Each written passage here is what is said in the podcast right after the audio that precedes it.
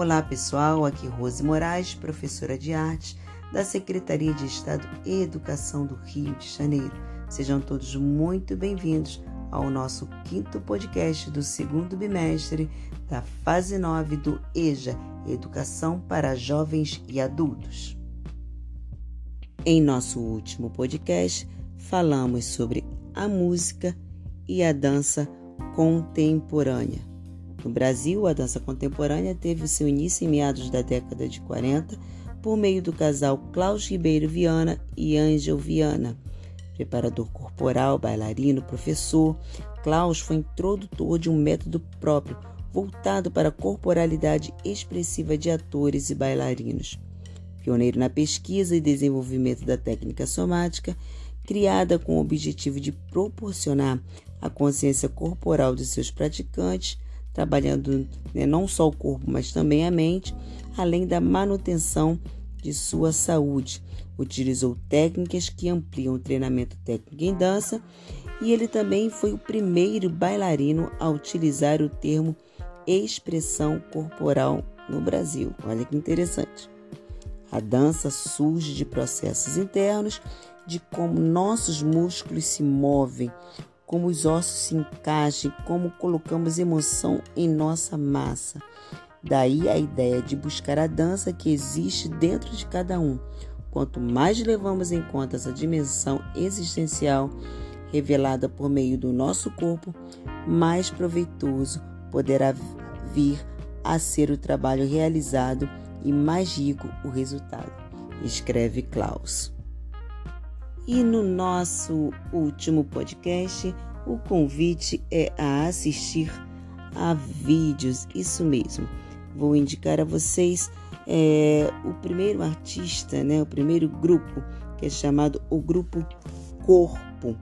Pesquisem na internet, assistam, porque o Grupo Corpo é uma companhia brasileira de dança contemporânea, reconhecida internacionalmente, que atua há mais de 40 anos desenvolvendo espetáculos de dança. O Grupo Corpo é uma companhia de dança contemporânea sediada em Belo Horizonte, Minas Gerais. Fundada por Paulo Pederneiras, que é diretor-geral, Rodrigo Pederneiras, inicialmente bailarino e depois coreógrafo, Pedro Pederneiras, Miriam Pederneiras, Marisa Pederneiras, Fernando ah, de Castro, Carmen Purri e Cristina Castilho. O grupo surgiu em 1975 após Rodrigo Pederneiras participar de uma oficina com o bailarino argentino Oscar Arais durante o Festival de Inverno da Universidade Federal de Minas Gerais, o FMG. O primeiro espetáculo desenvolvido pelo grupo Corpo foi Maria Maria, apresentada em 1976 com a música, lógico, obviamente, quando a gente fala de Maria Maria, com a música de Milton Nascimento. O espetáculo, com coreografia de Oscar Arais e roteiros de Fernando Brandt, foi um grande sucesso, sendo encenado em 14 países, ficando em cartaz no Brasil até 1988. O resgate em trabalhar com trilhas especialmente composta para os espetáculos, que havia marcado os três primeiros espetáculos do grupo na década de 70, agora avançava um estudo mais elaborado da dança e uma identidade mais significativa como as raízes brasileiras. A década de 90 foi muito promissora para o grupo Corpo. Transitando pelo erudito e popular, a companhia ganhou destaque internacional, além de promover parcerias com artistas contemporâneos. Gente, vocês não estão curiosos? Não percam tempo. Se tiverem acesso, vá ao Google e pesquisem, pesquisem muito é, sobre o Grupo Corpo, tá bom? Bem, com mais de 30 coreografias e mais de 2 mil récitas na bagagem, o Grupo Corpo mantém hoje cerca de 10 balés em repertório, fazendo uma média de 70 récitas anuais, além de se apresentar pelo mundo inteiro.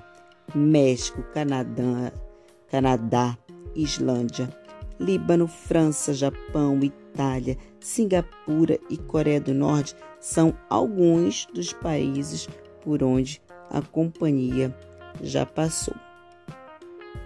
Voltando aqui, né? Repetindo, não deixe de assistir aos vídeos do grupo Corpo e observe bem quais são as temáticas escolhidas pelo grupo, né? E diga e pense e escreva sobre o que você achou das apresentações.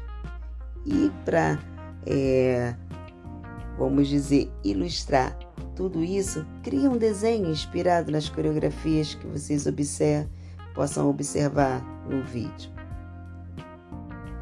Enfim, lembre-se que você conheceu e identificou os elementos que caracterizam a arte contemporânea. Assistiu a vídeos que trouxeram mais clareza e entendimento sobre a arte contemporânea. Percebeu que a arte contemporânea insere objetos do cotidiano, se apropriando deles e assim dando a eles um outro significado, um outro sentido quando aplicado nas quando aplicados nas obras de arte. Observamos a dificuldade até de definir uma única linguagem, pois podemos ver na arte contemporânea elementos visuais, cênicos, musicais e até verbal, tudo, tudo isso acontecendo ao mesmo tempo. Bem, nestas orientações de estudos para a arte, você descobriu sobre a paisagem sonora, uma mudança de percepção dos sons, ou seja, a identidade sonora específica de cada lugar. A partir de hoje, passa a observar isso. Assim também, é, como você viu que na arte contemporânea, a linguagem corporal é muito, é bastante utilizada, não só pelo teatro e a dança como recursos comunicativos, até mesmo superando a própria palavra, dialogando com o objeto, com materiais e espaços diversos. Gente, foi muito bom estar com vocês até aqui e até o nosso próximo bimestre.